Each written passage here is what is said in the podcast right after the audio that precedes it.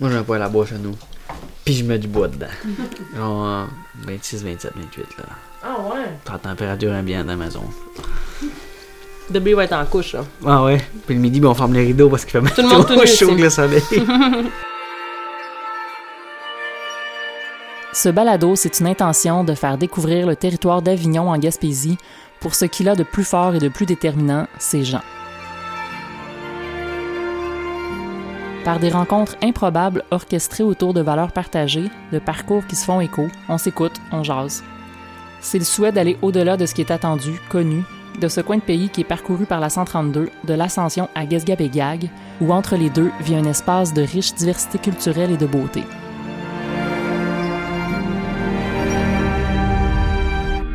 Pierre Morancy, propriétaire chez Côté S, euh, en fait copropriétaire avec Kim Côté, un restaurant situé à Kamouraska au cœur du village, bistrot terroir, endroit convivial, lieu de rassemblement. Moi, c'est William Bugeaud, copropriétaire euh, de la ferme maricole du Grand Large. Euh, moi, je m'ai lancé dans les huîtres euh, il y a 4 ans.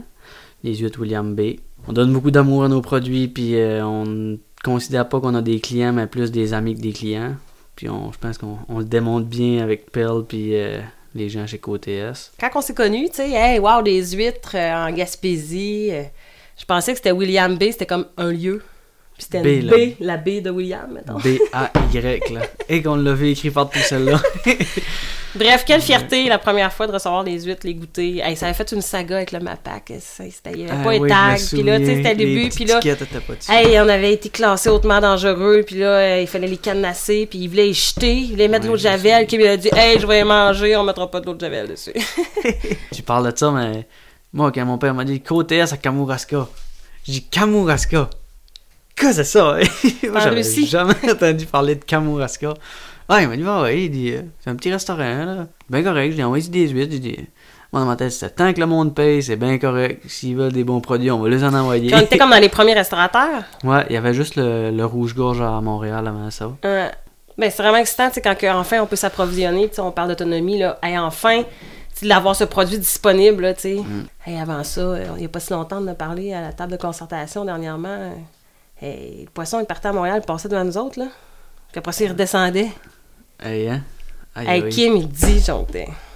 Je peux bien croire. Puis ça, dans le fond, c'était. Avec ton père, t'avais commencé les moules, hein? C'est Ouais. quoi, c'est dans le fond, c'est l'entreprise familiale. Ben, dans le fond, mon père avait commencé les moules au début, il était professeur en aquaculture. Puis il faisait ça comme euh, avec ses étudiants. OK. Il fallait qu'il donne dans son cours d'aquaculture beaucoup l'élevage de poissons, puis après ça de l'élevage en mer. Fait que l'école il avait comme proposé de, de s'installer des filières, puis mon père avait acheté un bateau. Puis Et toi, il ton jouait, père, puis es-tu pêcheur de génération en génération? Ton grand-père, était-tu Ouais. pêcheur? Mon grand-père était pêcheur, il avait un permis de mort, il avait un permis de drague à péton, qui avait. Puis finalement, il a donné ça à mes mononcles qui ont vendu ça, puis ça s'est comme euh, perdu. Là. Il y a encore une maison qui a euh, une pêche à. Ah, ça, c'est à la cool. drague, là, à, la, à la Seine, si tu veux. Là.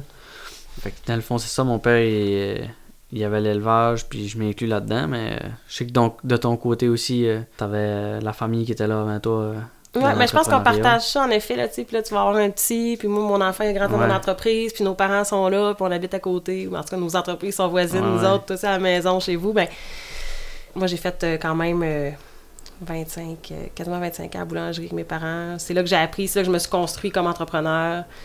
J'ai eu la chance d'être très, très jeune, tu sais, avec des responsabilités, euh, responsable de projet, avec euh, une grande liberté de créer, fait que j'ai créé plein de produits, je travaille avec mes amis, euh, tu sais, c'était vraiment une belle école.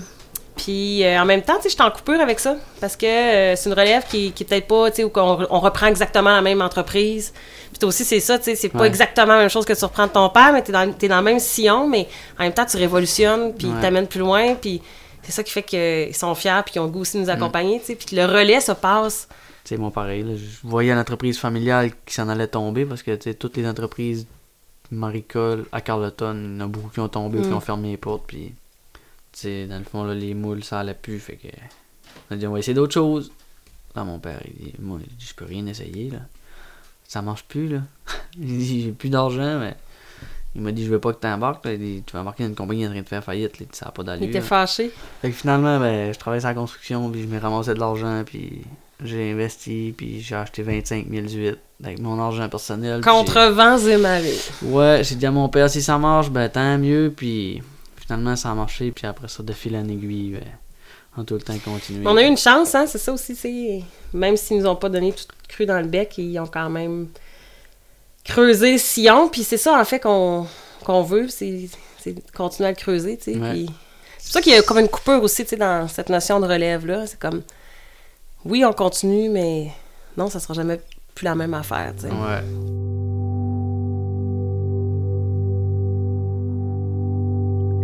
Toi, mettons, tu pourrais-tu t'imaginer faire ça ailleurs? Qu'à Carleton. Ben. J'ai visité le Nouveau-Brunswick pas mal. J'ai visité la Nouvelle-Écosse pas mal. On me disait ça, ma blonde, c'est beau, mais. Quand on arrive chez nous, là, c'est non bien beau chez nous, pis on aime non bien ça. là. Être en maison, puis en plus, on check le coucher de soleil, on voit la mer, on, on est bien. Je, je pourrais pas. Moi, je viens de Carleton, je veux toujours rester à Carleton. C'est ancré en dedans de moi, là. Laisser sa trace sur ce territoire-là aussi, hein, le transformer, le, le mettre en valeur, le partager. C'est sûr, tu sais, que les gens disent Hey, on pensait pas qu'on pouvait faire ça ici. Ben ouais. Ouais. Il y a beaucoup de monde qui me disait Tu pourras pas. Le MAPAC me disait Tu pourras pas. Hein, J'ai essayé. c'est Ça a impossible. marché. Pasteur, ben, ils ont rajouté dans leur euh, super dossier avec les huîtres. C'était bon au Québec. Ouais. Mais c'est ça, hein, à un moment donné, c'est qu'on bâtit les lois, tu sais. C'est ça qu'on est des fricheurs, là, tu sais. C'est, Ouais. oups, s'il n'y en avait pas de doigts pour ça, puis il a pas pensé à ça avec coucou. tu sais, dans le fond, tu t'as comme construit un jardin marin. hein. ouais. C'est un kilomètre par un kilomètre, puis. Bon, en même temps, on peut comparer ça à une petite ferme aussi, ou à une petite, euh, Ouais. une petite étable, c'est comme... euh, Mais c'est. C'est tellement de travail bâtir ça, puis.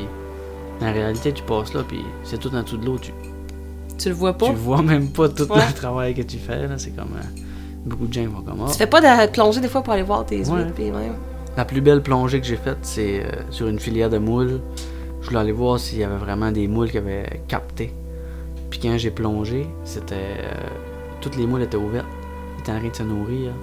C'était capoté.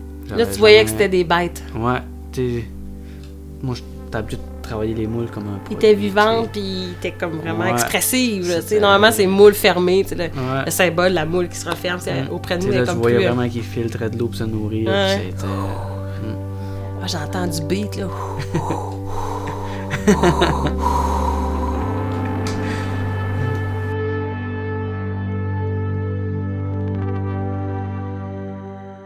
Quand je pense à l'avenir, je me dis, bah non, je veux pas que rien change. Je voudrais juste que ça reste de même, tu sais. Mm.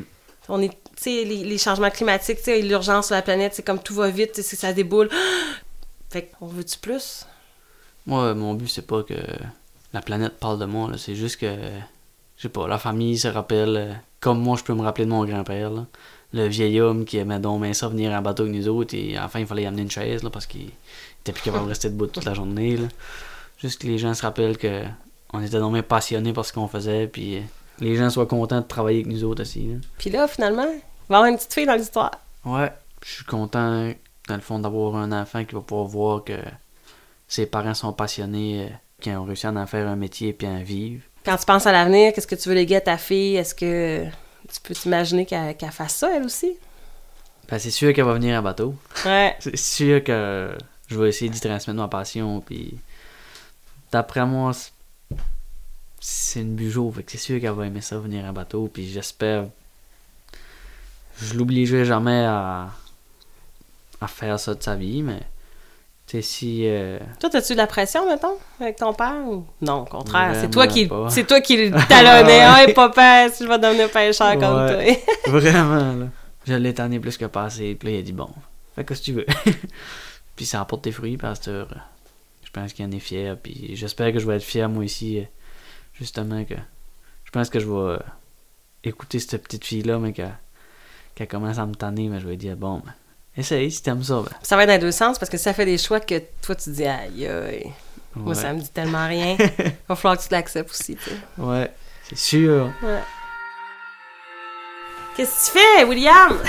On va à l'hôpital. Ça n'a aucun sens. On l'a prédit, on l'a dit en joke. En plus, ma blonde m'a dit là, ça pogne-tu sur le Mont-Saint-Joseph? J'ai dit ouais, ouais, j'ai fermé mon volume. Ben oui. Oh, oh. Sinon, ça m'arrive à tout le temps. Hey, bonne nuit! Euh, tu vas avoir une, belle nuit devant toi, un beau 24 heures euh, peut-être de non-sommeil. Et de magie incroyable. Ah oui, j'ai souffert tantôt. Ok, ouf. Bon.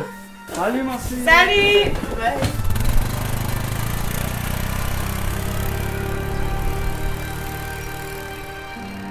Comme un besoin de nature est réalisé et monté par Guillaume Monette et produit par la MRC d'Avignon en collaboration avec Visages régionaux. Cet épisode contient des musiques originales de Fyodor et Peter Sandberg.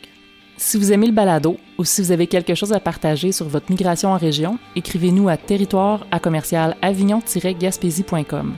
N'hésitez pas à partager sur les réseaux ou avec vos amis qui auraient eu aussi comme un besoin de nature.